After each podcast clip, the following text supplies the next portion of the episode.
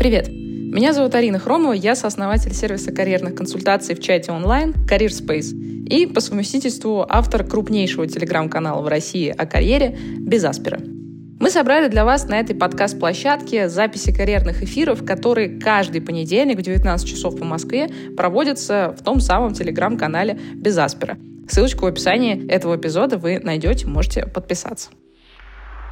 Каждый карьерный эфир — это ответы на вопросы про работу и карьеру от наших подписчиков. Чтобы я ответила, кстати, на ваш вопрос, заполните короткую форму в описании этого эпизода, и, возможно, уже в следующем эфире вы услышите на него ответ. Кстати, если у вас есть не просто вопрос, но настоящая карьерная задача, которую вы хотите решить, например, найти работу за границей, понять, как развиваться дальше в своей профессии, как перейти в другую профессию, из чего начать, очень частый вопрос, между прочим. Да или просто вы хотите составить классное резюме или научиться писать сопроводительные письма. Приходите к нам в нашу карьерную поддержку от Career Space, мы со всеми этими вопросами и многими другими вам поможем. Кстати, целый месяц карьерной поддержки будет стоить 7990 рублей по специальному промокоду «Подкаст». А для сравнения, один час карьерного консультанта в среднем по Москве стоит от 5 до 10 тысяч рублей. А здесь с вами будет работать команда экспертов на протяжении целого месяца. В общем, все ссылочки на все вы найдете в описании эпизода. А теперь погнали к вопросам. Первый вопрос. Можете ли посоветовать качественные курсы по UX, UI дизайну? Сколько времени потребуется для того, чтобы поднять на уровень с нуля и собрать портфолио? Хотелось бы заняться этой сферой дополнительно к основной деятельности, которая является информационная безопасность. В случае, если зайдет, планы сменить карьерное направление. Также хотелось бы узнать, какие скиллы лучше опустить в резюме при переходе из государственной структуры в коммерческую. Спасибо большое за подкаст и возможность задавать вопросы. Дарья. Так, ну смотрите, Дарья, а, первое, что я бы вам посоветовала сделать, это обязательно найти один из наших эфиров, а, где, честно, я не помню, какой это был по счету эфир, мне кажется, восьмой или девятый, может быть, где-то там, а, где у нас было в начале нашего подкаста наш UX-дизайнер Андрей, UX-дизайнер Career Space, который рассказывал про свой путь. Во-первых, Андрей точно так же, как и вы, находился в государственной структуре. Во-вторых, он занимался совсем не UX-дизайном, он работал в такой кондовой государственной структуре и был от дизайна крайне далек. И он рассказывал, как он приходил этот путь, и что он фактически не покупал никаких онлайн-курсов, он очень многое делал сам, сам как бы учился, и у него все получилось. Вот, а, обязательно послушайте стрим. Это первое, что я посоветовала. Второе, что я бы сказала, что, на мой взгляд, а, если говорить там про качественные курсы, я бы обратила внимание на то, что делает бюро Горбунова. А, там курсы есть по дизайну, есть курсы по текстам, я советую. Британская школа дизайна, само собой. Вот, ну и есть там, я слышала неплохие отзывы, но я не могу ручаться, о а, направлении там UX-дизайна в том же там, стандартном Яндекс практикуме. Вот. Но не могу ручаться. Слышала неплохие отзывы, но как бы сама не тестила. Вот. А, я бы начала с вот этого. А когда вы уже как бы дойдете до того, что вы начнете собирать э, портфолио, вы, вы, вы уже сможете задать свой второй вопрос, что, что как бы опустить при переходе там, из государственной структуры в коммерческую, это отдельный большой вопрос, вот, э, для которого, ну, чтобы нормально на него ответить, мне нужно видеть ваше резюме. Вот. Так я, к сожалению, ответить не смогу. Следующий вопрос от Ивана. Как сейчас найти работу в, в Европе не в IT и не разнорабочему? Подписан на множество чатов, изучил разные источники, 99% вакансий за рубежом, или IT, или официанты, дворники, электрики и так далее. Работаю в сфере аналитики и маркетинга, не IT. А, может, можете подсказать конкретные ресурсы, шаги или действительно мы не востребованы за границей, если не умеем подметать или писать программы. К сожалению, Иван, мне здесь нечего вам сказать в утешение, потому что переезжают в 99% случаев действительно айтишники, и те айтишники, которых очень понятные хардовые навыки, это программисты, разработчики, как вы пишете, аналитики, те же UX-дизайнеры, тестировщики, то есть люди, у которых очень понятный набор хард-навыков. Либо же действительно, как вы абсолютно точно подметили, это разного рода синие воротнички, официанты, дальнобойщики, электрики, и строители, а, ребята, которые руками очень много всего делают. Вы очень четко подметили, что именно эти профессии и их разновидности нужны за границей, а большинство профессий других за границей не нужны. Поэтому, к сожалению, мне вас тут утешить сильно нечем. Есть, конечно, э, примеры людей там, из маркетинга, которые релацировались, но это достаточно сложные примеры, и там много-много разных «но». Ну, например, человек всю жизнь работал в международной компании и переехал благодаря международной компании. Или он очень-очень-очень сильный и известный перформанс-маркетолог, и поэтому его там с руками-ногами оторвали в международный стартап в Европе. То есть очень много разных «но». А глобально вы правы, что в основном за границей, особенно в Европе и в США, востребованы люди с очень понятными техническими навыками а, или синие воротнички. Следующий вопрос а, от Ди. Здравствуйте. На одном из прошлых эфиров был вопрос про два оффера. Что делать, если один на руках, а второго от более привлекательной компании еще только ждешь? Понятно, что офер юридической силы не имеет, и можно успеть передумать. Но что делать, если уже успел оформиться и выйти на новую работу? А, как долетает офер, который более привлекателен. Увольняться через три дня работы, кажется, что это не очень красивый поступок. Но смотрите, привлекательность оффера, ее тоже надо оценивать. То есть привлекательно тем, чем? Если привлекательность исключительно в деньгах, то я бы тысячу раз подумала, а стоит ли это мне делать. Потому что помимо денег есть, ну, я не хочу сейчас альтруистом звучать, да, поймите меня правильно. А, я прекрасно понимаю, что все мы работаем за деньги. Это абсолютно нормально. Но Сравнивать места работы только исключительно э, деньгами – это очень плохая практика, которая вас к хорошей истории не приведет.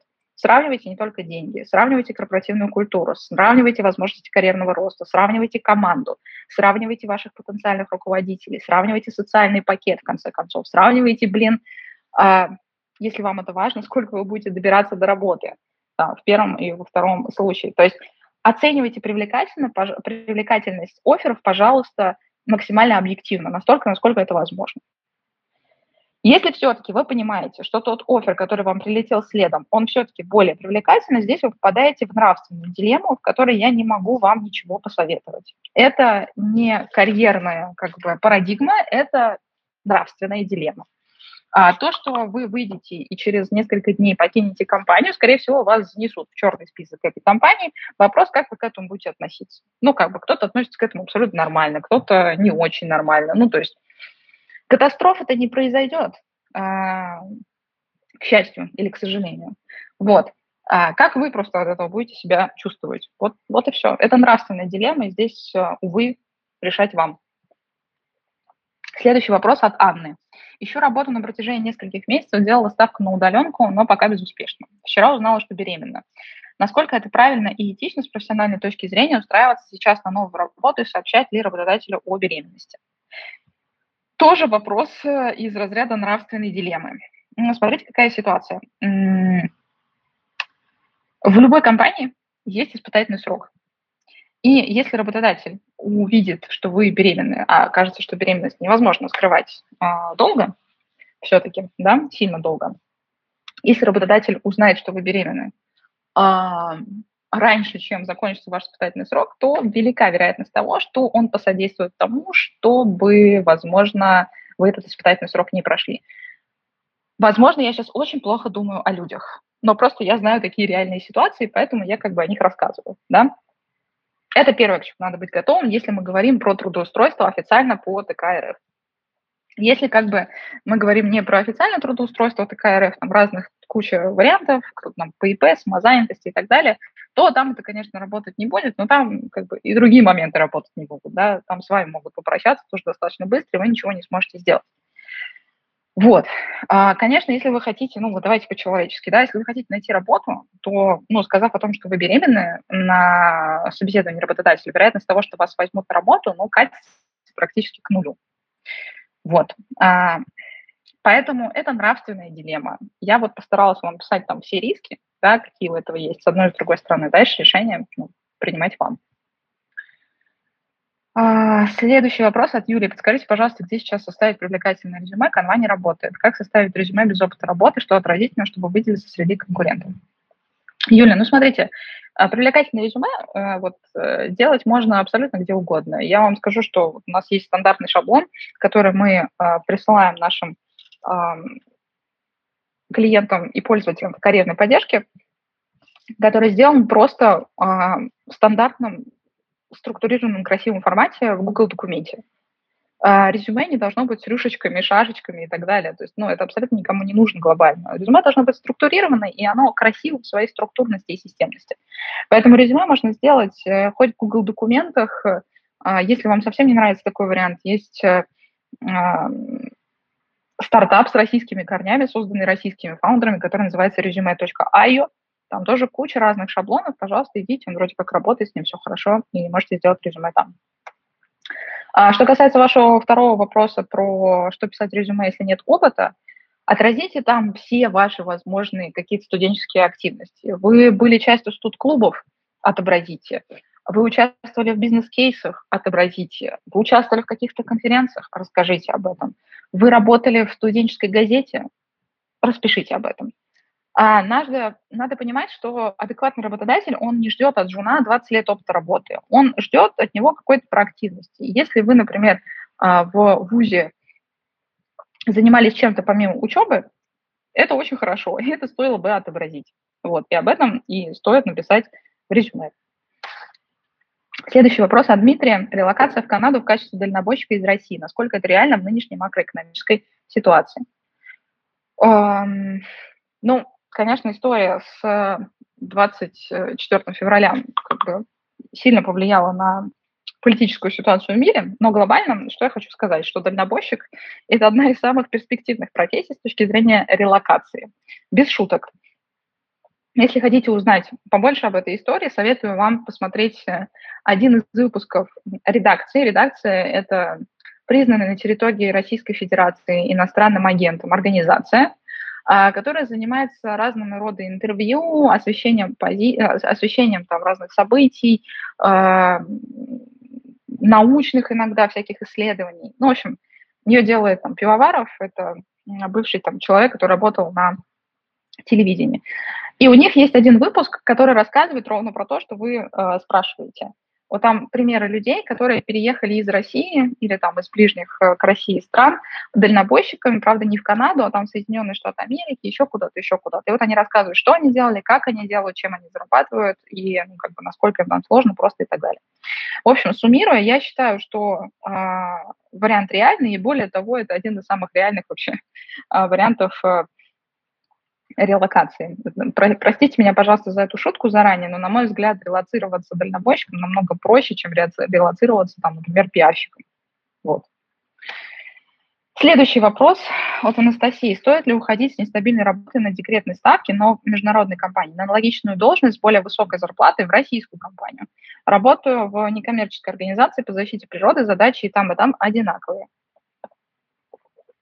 Смотрите, Анастасия, зависит от того, что для вас значимо.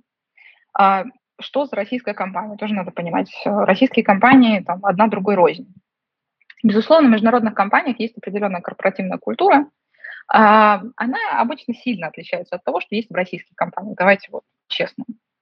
И если вы готовы как бы к тому, что эта разница в культурах может быть ну, такой да, довольно сильной, то ну, переходите в новую компанию э, на большие деньги, и все будет хорошо. Э, еще важный момент, что я не знаю, что происходит конкретно с вашей международной компанией э, в России, но вообще кажется, что весь международный бизнес в России, он ну, находится в достаточно шаткой позиции, потому что непонятно, уйдет он, не уйдет. Российский бизнес в этом отношении со всеми своими минусами, как бы парадоксально это не звучало, кажется, сейчас выглядит безопаснее, чем международная компания. Поэтому не могу объективно ответить на ваш вопрос полностью, потому что есть ну, белые пятна, да, я многих деталей не знаю. Но вот общие мои рассуждения, они таковы. Следующий вопрос а, от Дарьи. Добрый день. Какие есть карьерные пути после лидерской программы в Pharma? Поняла, что индустрия не совсем моя. Весь опыт и проекты связаны с маркетингом, при этом хочется заниматься крупными известными брендами. Соответствующие компании сейчас либо не набирают, либо ушли с рынка. Большое спасибо. Ну, смотрите, э, лидерская программа, что в Big Pharma, что в MCG, это такие программы, на мой взгляд, по созданию универсальных солдат, в хорошем смысле этого слова. А, это молодые менеджеры, у которых есть хорошие корпоративные практики, понимание, как управлять процессами, часто понимание, как управлять людьми. А, и, в принципе, ваш опыт можно применить куда угодно. То есть вы можете из этой большой фармы пойти работать, блин, в российский телеком. И там куча разных э, известных суббрендов, там, подбрендов и так далее, с которыми можно работать. Вы можете пойти а, в российские банки, вы можете пойти в российские IT-компании, а, если там есть позиции, там, связанные условно с а, маркетингом, с бренд-менеджментом, с продукт-маркетингом, еще с чем-то. То есть после лидерской программы в фарме у вас нет абсолютно никаких, э, на мой взгляд, очень сильных барьеров для кросс-индустриальных переходов. Вот. То есть если помимо лидерской программы у вас там не было еще какого-то другого опыта, то я делаю вывод, что вы достаточно молодой специалист, у вас еще куча разных вариантов для а, развития практически любой индустрии, в которой вы захотите. Вот. Поэтому смотрите шире. Я думаю, вариантов достаточно много. Следующий вопрос от Евгения. На собеседовании HR спрашивает о текущей зарплате. При этом делает офер, где указано, что его условия разглашать нельзя. Я его принимаю, работаю неделю, месяц, год, пять лет а в какой момент уже становится можно разглашать содержимое оффера следующему HR? Он же обязательно спросит. Какой, какой, какой прекрасный вопрос. Ну, смотрите, Евгений, если мы говорим про м, российский рынок, то я сейчас открою там, большую страшную тайну, э, что NDA, то есть Non-Disclosure Agreement, который просят подписать некоторых кандидатов, он в России не работает. Он практически не имеет никакого юридического смысла. Это больше похоже ну, на какую-то такую условность и э, э, привычку, что э, к NDA надо очень серьезно относиться в странах Европейского Союза и Соединенных Штатах Америки. Очень серьезно. Пожалуйста, не делайте там так. Но если мы говорим про Россию, то у нас, к сожалению, это заработает очень-очень плохо. И поэтому как бы это больше ставится для галочки. И для того, чтобы доказать, что как бы, вы там что-то сделали не так, и разгласили что-то, нужно собрать такую доказательную базу, и нужно доказать, что то, что вы разгласили, стало причиной, которая принесла какой-то ущерб компании, что очень проще говоря, а, никто с вас за это, скорее всего, ничего не спросит. Вот. Только не говорите никому, что я об этом сказала. Следующий вопрос от Андрея. А, я общаюсь по поводу работы в LinkedIn. Не всегда рекрутеры в Европе пишут про деньги что правда, да. Сами в первом сообщении тоже не спрашивают. А так бы ответил, конечно. В результате звонок, мы тратим 15-20 минут. Конец спрашивают про деньги. Тут становится понятно, что таких денег не предложат. Как культурно избежать лишних встреч? Не буду же я в первом сообщении бросать 100 тысяч в год э, full remote. Невежливо ведь. Программист, живу в Германии. Ну, Андрей, у меня тут, к сожалению, для вас плохие новости, в том плане, что, к сожалению, никак. Ну, то есть э, на европейском рынке, в отличие от российского, не принято говорить про деньги прямо на первом общении. Ну, то есть там текстом уж точно. Это вот абсолютный нонсенс. На звонке первый раз э, начинают заговаривать про деньги. Поэтому вот этих вот звонков, которые там по 15-20 минут вы тратите, скорее всего, вы никак не сможете избежать. Э, вот. Мне тут вас утешить нечем. Поэтому как бы придется с ними разговаривать э, и, ну, там, понимать, подходит вам или нет. Вот эти 15-20 минут вы, к сожалению, все равно будете тратить. Увы. Иначе, ну, как бы вас могут счесть, ну, совсем-совсем э, невежливым кандидатом. Вот. Я бы вам не советовала э, такую репутацию себе зарабатывать. Следующий вопрос э, от Валерии. Добрый день. Мой опыт более 13 лет в подборе персонала, в частности, IT. Устала от узкой деятельности и перешла в HR-генералистику. Сейчас делаю все по чуть-чуть с большим уклоном во внутренние коммуникации. Есть ощущение, что это направление не совсем мое, как-то туго идет и не драйвит. Хочу спросить, как принять решение по выбору направления в HR, востребовано ли направление внутренних коммуникаций в целом в нынешнее турбулентное время. Ну, смотрите, внутренние коммуникации в целом в России направление, где не очень много вакансий. Давайте так. То есть их никогда много не было. Это вот первое, что я думаю. Второе, да не зависит э, от турбулентности это сильно. То есть их никогда не было много, их сейчас немного, их было немного, сейчас, может быть, их стало еще меньше. Ну, в общем, глобально, э, мне кажется, не критически что-то поменялось, потому что, потому что всегда это направление было достаточно узким. Вот. Поэтому насчет вашего решения там, по внутренним коммуникациям вы там решаете сами, думаете, там, что вам близко, что вам не близко, но в целом, а, в принципе, людей, которые занимаются внутренними коммуникациями, их не очень много на российском рынке. Это хорошо и плохо одновременно. Хорошо, потому что если вы хороший специалист, вы обязательно будете на виду, а плохо, потому что вакансий мало, и у вас, соответственно, немного опций для перехода. Вот. Еще здесь момент такой, что, может быть, рядом с внутренними коммуникациями посмотрите такое направление, как DevRel, да, а, то есть а, там, development of relations часто всего, чаще всего имеется в виду с айтишниками. С учетом того, что у вас 13 лет опыта в подборе персонала, в частности в IT, мне кажется, что DevRel мог для вас быть неплохой, неплохим, неплохой опцией а, варианта развития вашей дальнейшей карьеры. Вот. Ну, это такое хайповое направление, я бы сказала. Вот. Ну, а в целом, почему бы туда не зайти, почему туда не посмотреть? Следующий вопрос от Алины. Какие перспективы у UX, UI дизайнера в России или стоит искать работу за границей? Ох, Алина, очень обширный вопрос.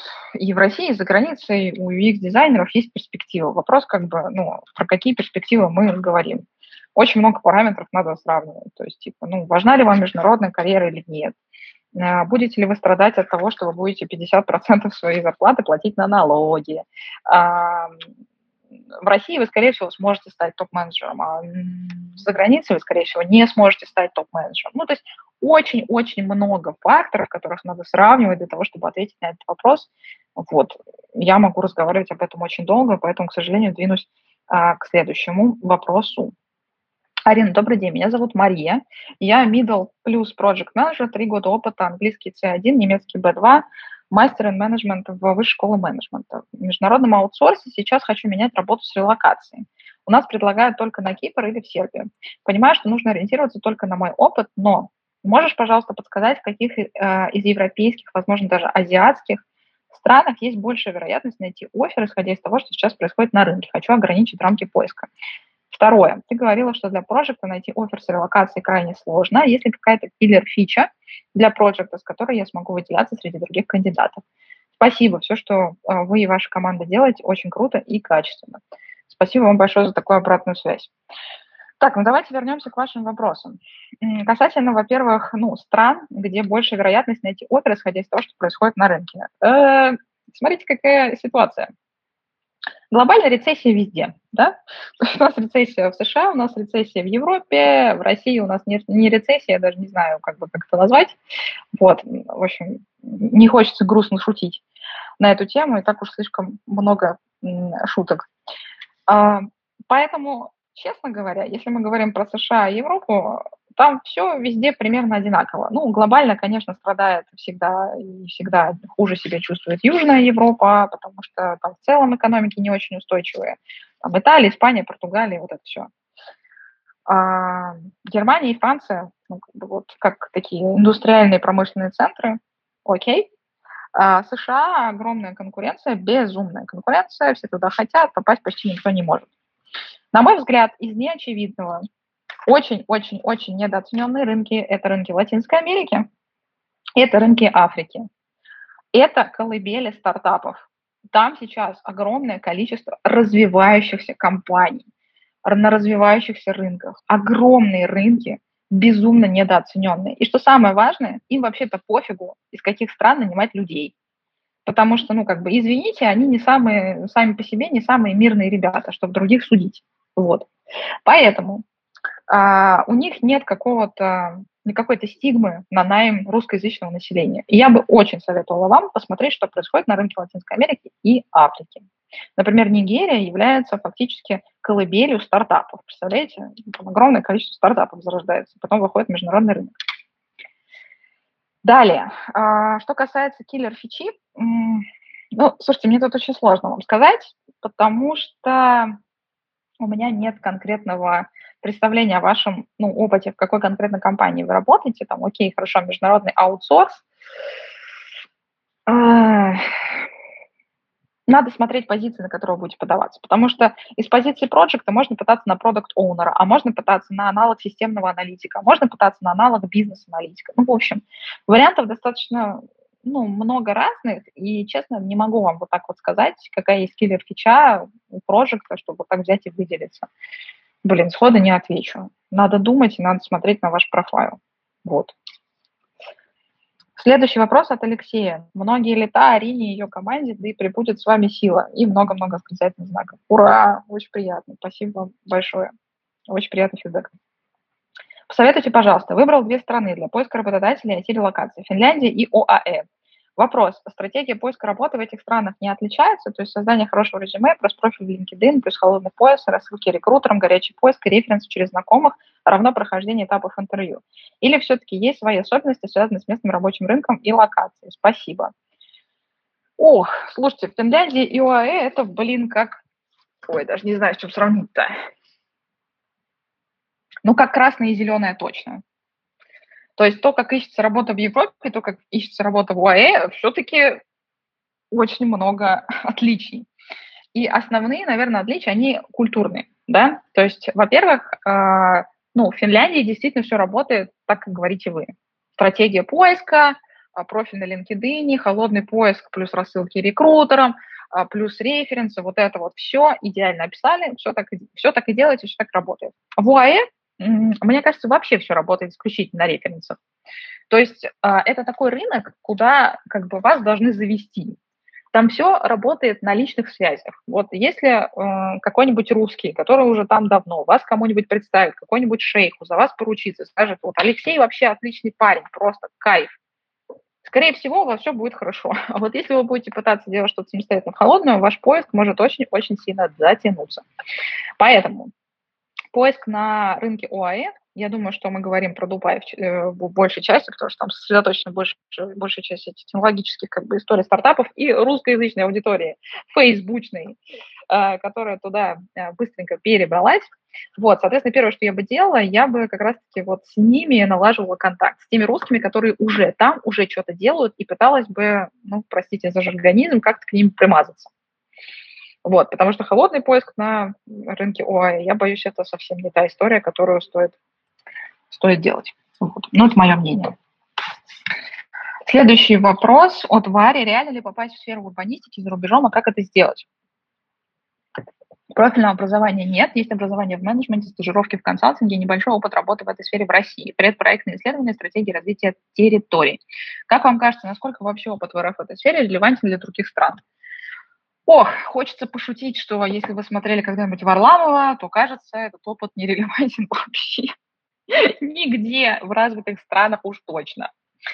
Вот, но это все мои шутки. Слушайте, если серьезно, то кажется, наверное, проще всего переехать, э, если как бы вы относительно недавно закончили вуз, то проще, наверное, переехать по какой-то магистерской программе, то есть поехать туда учиться, там учиться, учиться, а, как раз-таки урбанистики, и потом через стартовые позиции пытаться там искать а, первые свои работы. Вот. И если честно, я не уверена, что тот опыт, который у вас есть в России, может быть легко перекладываем туда. Надо, конечно, ну, там, глубже смотреть, условно.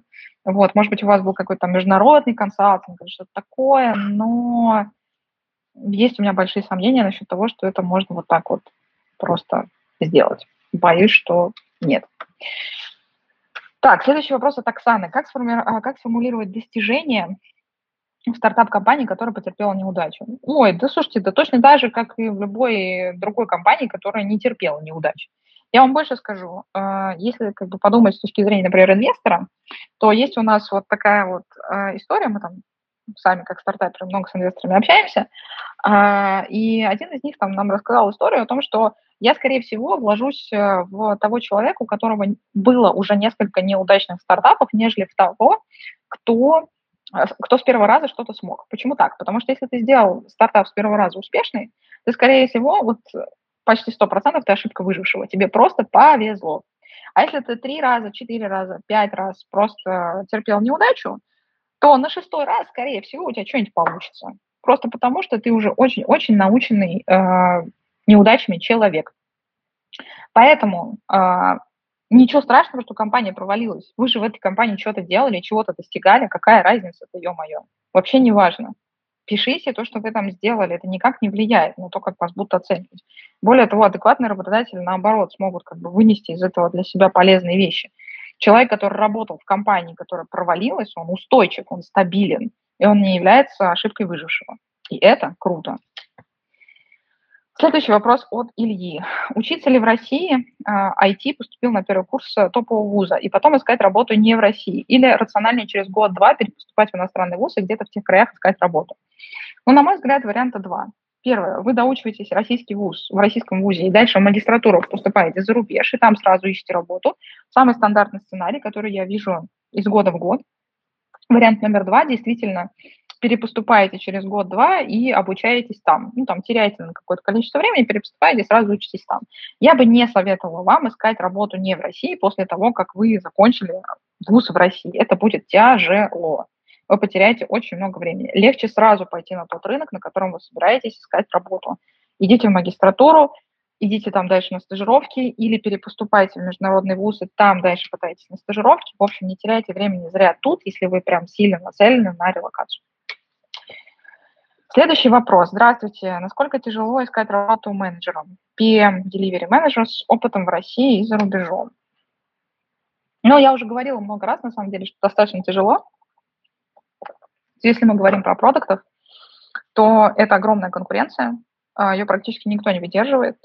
Нужно быть гениальным продуктом для того, чтобы попадать в какие-то прям супер крутые, классные компании на позицию продукт-менеджера. Да даже не в крутые и не в очень классные компании на позицию продукт-менеджера все равно надо, ну, очень сильно попотеть. Поэтому за рубежом наших продуктов не очень-то и ждут. Вот. А в России, ну, как бы зависит от вашего бэкграунда. Слушайте, у нас в России продукты, разработчики, вообще вся айтишная тусовка сильно-сильно избалованы. И потом они ну, как, идут искать э, работу на международный рынок и думают, что вот тут-то сейчас я вообще. А оказывается, что нет. Оказывается, что Россия это как бы для айтишников, э, которые привыкли к очень сладким условиям, оказывается таким местечковым раем. Вот. Следующий вопрос от Натальи. Э, добрый день. Как выделяться среди остальных джунов после курсов, а, курса тестирования? Релевантного опыта нет. Читаю доп. литературу, учу английский, но таких же начинающих очень много. Это пугает. Спасибо за вашу работу. Но ответ очень простой. То есть э, для того, чтобы выделяться среди других э, джунов после курсов, э, как раз-таки нужен этот релевантный опыт. И тот, кто этот опыт каким-то образом себе выбивает, идет у знакомых и тестирует что-то за бесплатно, а, идет на какие-то стажировки и тестирует что-то практически за бесплатно, кучу всего самостоятельно дополнительно проходит, и что немаловажно, самое это важно, нужен практический опыт. Вот если вы сможете этот практический опыт каким-то образом, неважно как, где-то добыть, практически, я говорю, там, за бесплатно его получая, вы абсолютно точно будете на голову выше абсолютно всех джунов после курсов. Гарантирую. Следующий вопрос э, от Андрея. Добрый день. Добрый день, Арина. Меня зовут Андрей, мне 41. Я корпоративный секретарь в России, работал в нефтянке и банках. А, есть PhD по юриспруденции, экономика ВШ, лондонская магистратура по корпоративному секретарству. Английский свободный, немецкий э, базовый. А пока что. Думаю про релокацию в Германию. Финансовая подушка есть на 2-3 года скромной жизни. Поедем через учебу мою или моей жены. Думаю, насколько возможно найти работу по плюс-минус моей специальности. Имеет ли смысл делать а, MA, то есть магистерскую, видимо, какой-то дегри по экономике в Германии, может ли это помочь? Или сразу переучиваться радикально? Мне в голову приходит Data Science, Data Analytics, как будто мой опыт можно будет к этому приложить. Очень не хочется столько лет учебы и работы отправить в никуда. В сторону какой переквалификации посоветуете двигаться, если MA по экономике не вариант, на ваш взгляд? Спасибо за эфиры. Ну, непростая ситуация. Я, честно скажу, ну, как бы, я не очень тесно взаимодействовала с корпоративными секретарями. Я однажды делала большое исследование на российском рынке по корпоративному секретарству, вот, и потом по тем проблемам, которые корпус-секретари сталкиваются. Но глобально э, это очень плохо релацируемая профессия, потому что, ну, есть определенные тоже стигмы, привязывающие вас к России. Поэтому я сильно сомневаюсь, что можно напрямую вот так вот, ну, как бы релацироваться. Опять же, у меня не было таких кейсов. А, боюсь, что это сложно. Далее, если говорить про релокацию там, через а, переобучение в Германии, нужно понимать, что очень какое-то количество лет на это заложите. И вам потом, после того, как вы обучитесь в Германии, нужно будет все равно каким-то образом искать работу и работу искать с нуля. Сложно. А, наверное, возможно, но достаточно сложно. Вам нужно будет как бы, ну, Германия, очевидно, не такой джиский рынок, как Россия, но, тем не менее, вопросы к вам будут, если вы прям пойдете на стажировки. Возможно, вариант с кардинальной э, сменой профессии даже не такой, как бы, и сумасшедший, как может показаться на первый взгляд. Вот, только я бы точно не советовала вам идти ни в какой Data Science. То есть Data Science – это надстройка. Сначала, если вы хотите в Data Science, сначала вам надо пойти в какую-нибудь дата-аналитику. действительно, или там ну, продуктовую аналитику, научиться очень много руками делать вот обычных хардовых понятных вещей, а, заручиться каким-то очень понятным опытом, который можно вписать в резюме. И где-то года через три, а, после того, как у вас будет опыт вот этот вот трехлетний, вас начнут как-то всерьез воспринимать. Возможно, вы, находясь в Германии, сможете каким-то образом работать в российские компании. Может быть. Ну, то есть, скорее всего, вам найти работу прямо в Германии после того, как вы пройдете курсы, будет тоже не так-то просто. То есть, может быть, даже не проще, чем в России, потому что, повторюсь, что джунов-то там обычно и не жалуют. Там нужны медлы, и там нужны сеньоры. Вот, и если вы сможете дотянуть до этого опыта там медла, да, будете браться за какие-то малооплачиваемые подработки, но будете набираться опыта и, скрипя зубами вот эти три года выдержите, то я думаю, что после этих трех лет у вас начнется как бы хорошая, спокойная жизнь. Вы устроитесь в какую-нибудь там компанию а уже с тремя годами опыта и будете спокойно там расти по абсолютно новой профессии. Но это тоже все будет, конечно, непросто, и к этому морально надо быть готовым. Следующий вопрос от Евгения. Добрый день. Я работаю руководителем отдела технической поддержки в рогах и копытах. Уволился в мае из-за экзистенциального кризиса в связи с февральскими событиями. Посоветуйте, пожалуйста, в каких сферах можно искать работу, а, помимо, я так понимаю, вот текущего отдела там, технической поддержки в нормальных компаниях. Ну, мне кажется, что техническая поддержка, она очень похожа на две вещи. То есть она похожа на какую-то operations, да, то есть операционную работу очень с понятными правилами и прописанными операциями, поэтому можно пойти на какого-нибудь operations менеджера, а, но, скорее всего, в малоизвестную компанию. Если, как вы говорите, вы работали в рогах и копытах. Вот, то есть вы пойдете точно с даунгрейдом на какую-то позицию, ну, там, среднеменеджерскую. Вот. Точно не на руководителя отдела. То есть вы променяете свою позицию руководителя на какую-то среднюю позицию в плюс-минус нормальной компании. А вы точно так же, ну, в принципе, можете сделать и даунгрейд прямой, то есть перейти с руководителя отдела поддержки просто на менеджера какого-то или тем лида в какую-то хорошую компанию.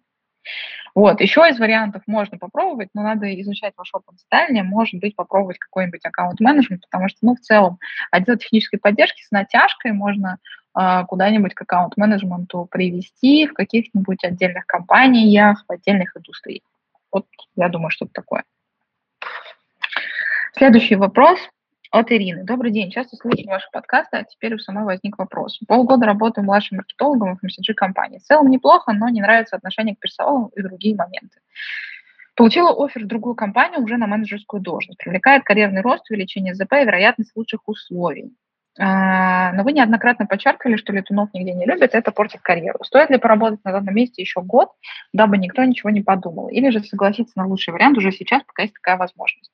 Второй момент, что в будущем я вижу свое развитие в IT-компании, но туда пока не приглашают. И мне кажется, что с менеджерской позиции переход будет легче, так как чуть ниже конкуренция.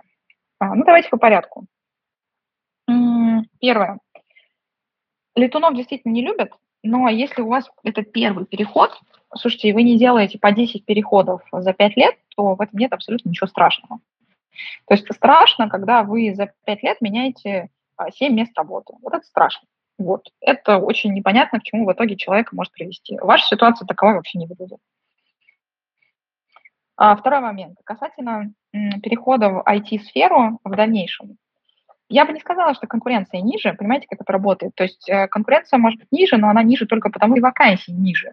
Ой, меньше. То есть э, чем выше вы разбираетесь по карьерной лестнице, тем, ну, как бы меньше вообще вакансий становится. Поэтому, например, вакансий директоров их практически нет на рынке, да, что логично.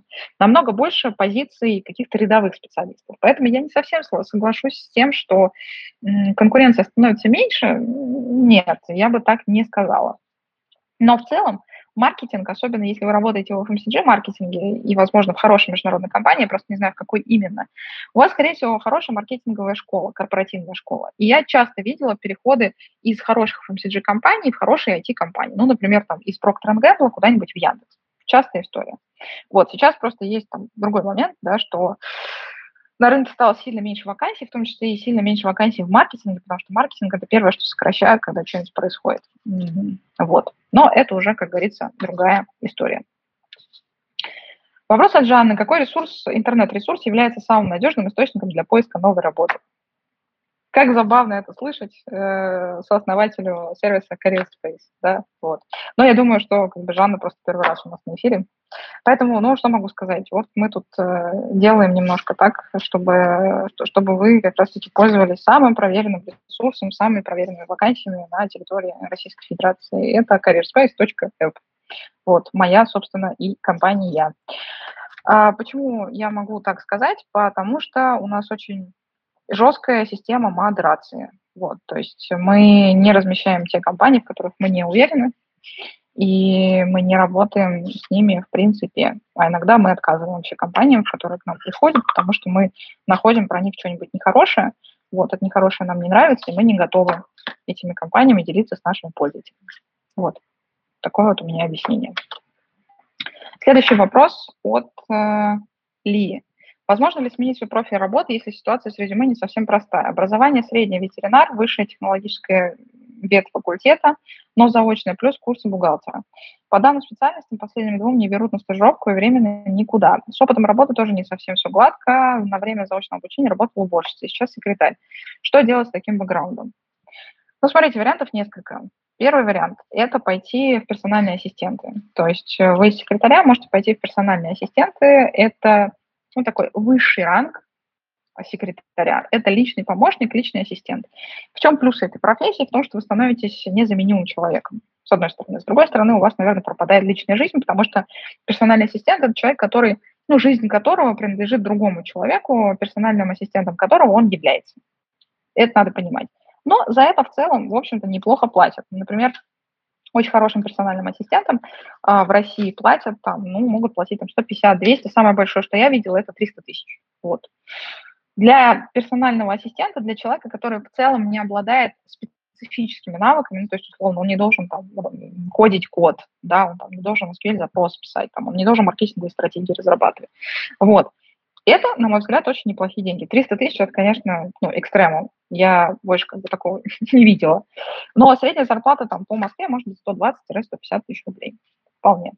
Это первый вариант. Второй вариант – это пойти переучиться на самую простую профессию в IT, в которую только можно зайти, это ручное тестирование. Вот.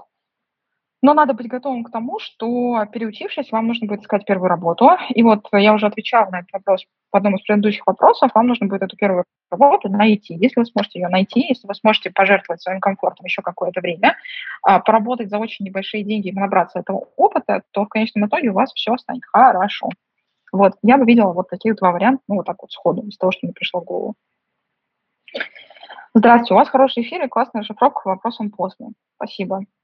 Рада, что вы читаете расшифровку и эфира. Я иногда вообще задаю себе вопрос, читает ли кто-то расшифровки, которые мы пишем, потому что мы каждый раз стараемся, но вот доказательство того, что расшифровки все-таки читаются. Я ищу первую работу после многих лет, было пять столичных вузов, были и пиары, прикладная математика, искала свое, и сейчас буду продолжать все еще бакалаврскую программу, где есть и гуманитарная теория, языки и программирование. Думаю в этом учебном году выбрать вышки курсы по статистике с питоном и визуализации и стать аналитиком. До этого преподавала школьникам, как сдавать ЕГЭ. Сейчас в этом поле уже нужно больше себя продвигать, чем преподавать. Думаю, нужна или любая работа, где можно удаленно работать и учиться, или стажерская позиция в аналитике, маркетинге, тестировании продуктовой аналитики. На какие навыки из вуза, а не из индустрии набирать в CV? Какие навыки вроде Google таблиц стоит быстро вспомнить? Как подать в резюме или в сопроводительном много незаконченных университетов? Настя, сейчас у меня будет к вам непрошенный совет. Вот, вы меня заранее за него извините, но я, когда вижу такие ситуации, мне кажется, важно это сказать. Так вот, мой совет, пожалуйста, остановитесь. Остановитесь, пожалуйста, учиться. А, так можно всю жизнь проучиться. Но все-таки, наверное, вам надо уже выходить работать. Вот. Просто очень много учебы. А иногда, кажется, это становится проблемой. И очень хочется, чтобы у вас этой проблемой не стало. Теперь по, а, вашей, э, по, вашему запросу. Ну, смотрите, кажется, что вас немножко носит из стороны в сторону. То есть и аналитика, и маркетинг, и тестирование. Смотрите, вы идете в вышку на питон. На питоне в основном работают дата-аналитики, продуктовые аналитики. Ну, давайте тогда с вами остановимся на продуктовой аналитике и будем бить туда. Нет каких-то универсальных навыков из вуза, которые вы можете вставить. Есть универсальные технические навыки, которые вам могут пригодиться для работы дата-аналитиком. И вы, скорее всего, их будете сейчас как раз-таки и изучать. Это там либо R как язык программирования, либо Python как язык программирования, работа со SQL запросами и их написанием, там, работа со специальными программами типа Tableau, например, да, э, там, для создания дашбордов, для там, создания аналитики, Holistics и так далее. То есть под ту профессию, которую вы выбираете, вот вам и нужна э, тот как бы, ну, вот, технологический стек, да, нельзя подобрать в резюме и под маркетинг, и под тестирование, и под аналитику надо выбрать что-то, ну, как бы одно желательно и бить туда. Иначе вы будете распыляться и очень долго, ну, как бы, на мой взгляд, вот, продолжать попытки найти идеальное место. Вот. Так, э, у нас остается не так много времени. Я постараюсь еще, там, может быть, вопросов 5 охватить. Вопрос от Юлии. Последние 6 лет работаю в продажах, но есть намерение переехать. Есть ли какие-то шансы остаться в Нидерландах или другой европейской стране с багажом из такого опыта и английским B1, или стоит рассмотреть получение актуального образования языка. На данный момент 32 года пугает мысль учиться без возможности работы последующие 4 года минимум. Так, ну смотрите, английский B1 это точно никуда не годится. Ну что, конечно же нет. Ну, то есть срочно подтягивать английский, если у вас есть хоть какие-то малейшие вообще э, мысли о релокации. У вас должен быть английский минимум уверенный B2, минимум, а вообще по-хорошему C1 то есть fluent. Это, это must, без этого вообще никак. Что касается шести лет опыта в продажах, я не знаю, в каких именно продажах. Если это в российских компаниях, э, и это прям чистые продажи, да, то есть не аккаунт-менеджмент, а прям продажи и только в российских компаниях, еще в какой-нибудь специфичной индустрии, то я боюсь, что шансы очень-очень малы, для того, чтобы переехать, вам нужно будет переучиваться. Но как бы у меня недостаток информации, я не могу, наверное, больше сказать, потому что вот все, что есть, я прочитала, вот, а дальше, не знаю, нужно, нужно что-то смотреть. Вопрос от Рустама. Добрый день. У компании моей жены сейчас нерадужные перспективы, при этом в отрасли вряд ли кто-то сможет предложить аналогичную зарплату. При этом сама жена рассматривает возможность сменить сферу деятельности на, а вот на что пока не знает. Просто устала от прежней работы. Подскажите, куда можно обратиться в части профориентации, с чего начать вообще? Спасибо. Давайте я выскажу свое мнение. Я считаю, что профориентация практически не работает, особенно со взрослыми людьми, потому что у них очень много ограничений. Это первое. Второе. Мы в карьерной поддержке, то есть карьерной консультации в чате онлайн, а, рассказываем людям про универсальные и неуниверсальные способы смены работы и профессии. Мы говорим как бы про то, куда можно зайти, куда зайти нельзя, почему тут может получиться, почему здесь может не получиться. А разговариваем э, с человеком, объясняем, какие профессии есть и что они делают, и исходя из этого там, человек принимает самостоятельно решение и выбор. Мы можем рассказать про все, что угодно, но не можем сделать за него выбор. Вот, поэтому как бы если вы хотите, вы можете сделать вашей жене подарок, вот, собственно, прийти к нам в карьерную поддержку, у нас есть типа там подарочный сертификат на это дело. Вот, и мы постараемся вам помочь. Но для этого как бы надо будет запрос расписать детальнее, вот, э, вам или ей, чтобы мы смогли понять, сможем ли вам точно помочь или нет. Так, а следующий вопрос. Пум-пум-пум-пум. А, вопрос от а, Антона. Компания IT работает э, на международный рынок, предлагает релокацию в Казахстан на минимум год контракта с продлением на еще год после и далее. Денег будет там платить меньше, но не сильно. Вероятно, будет сокращать персонал в Российской Федерации через какое-то время, полгода или год. Стоит ли соглашаться именно Казахстан или лучше искать работу вне страны с бывшего СССР?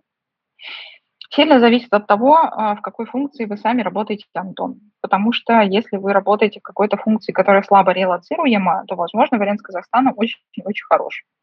Вот. Я не знаю, какова ваша профессия, поэтому мне сложно ответить. Есть профессии, которые абсолютно не релацируемы или очень-очень сложно релацируемы. И это может сыграть там, в плюс или минус решение а, про Казахстан. А, следующий вопрос от Елены. Дочь с молодым человеком готовится к релокации. Больше года, то есть до известных событий. Копят подушку, учат английский, обновляют паспорта. Блин, какие молодцы, а? Вот, вот, вот так вот надо релацироваться. Вот. Красавчики. Меня смущает одно. А, дочь через год получает бакалавра, дальше образование планирует там. Не знаю, правильно ли это, может, стоило и магистра здесь получить, но она говорит, что смысла нет, и все равно придется получать все с нуля при ее специальности.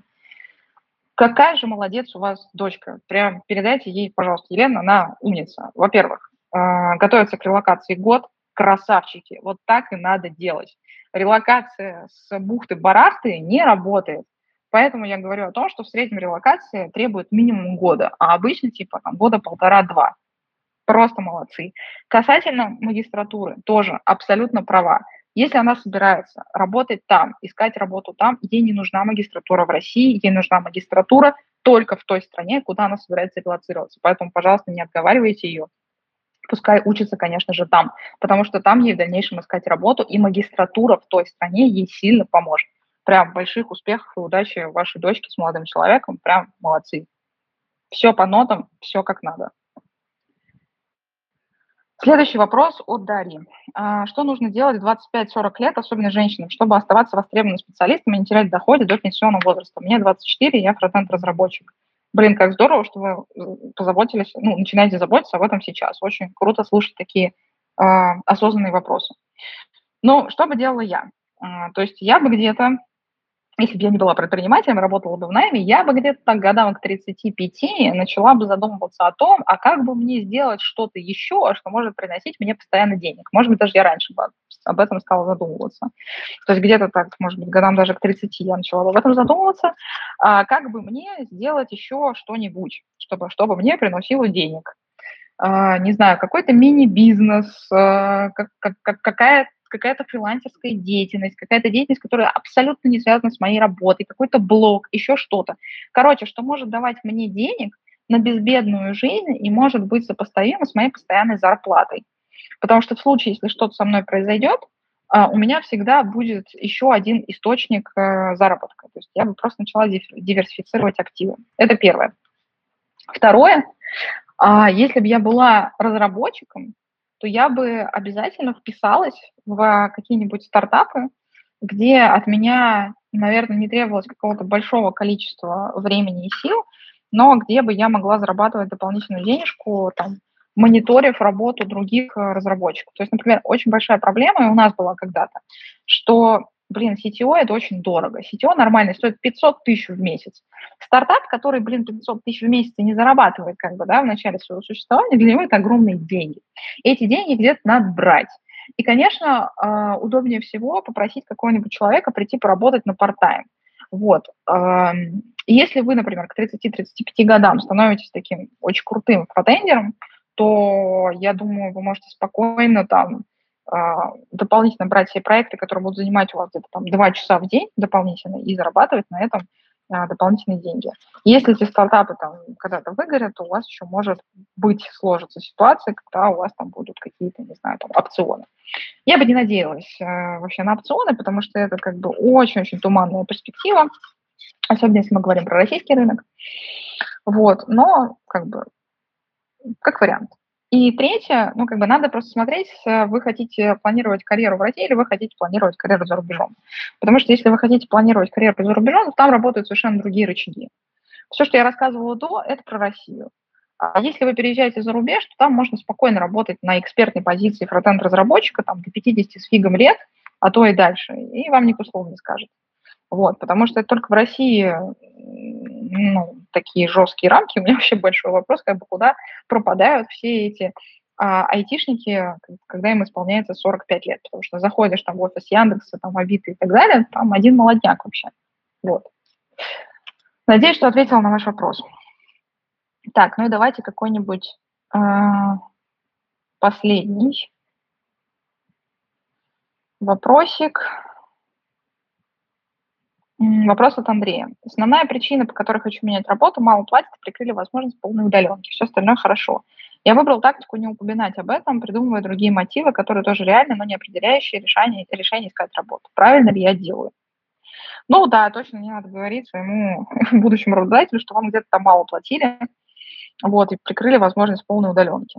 А, вообще надо отталкиваться не от мотивов, типа, почему вы уходите откуда-то, а почему вы хотите работать в этой компании. Отталкиваться надо от мотива работы в конкретной компании, в которой вы подаетесь, а не от мотива, почему вы откуда-то уходите. Вот это вот на подкорке надо э, держать. А так, ну, глобально вы делаете правильно, да, не надо как так говорить. Понятно, опять же, что все мы работаем за деньги, денег хочется побольше и так далее, но не надо будущему работодателю говорить, что вы там с предыдущей работы уходите, потому что мало платят и прикрыли удаленку так себе мотивация, если честно. А, в глазах работодателя, как человек, я вас понять могу. С вами была я, а, Арина Хромова, сооснователь сервиса по поиску работы и развития карьеры Career Space.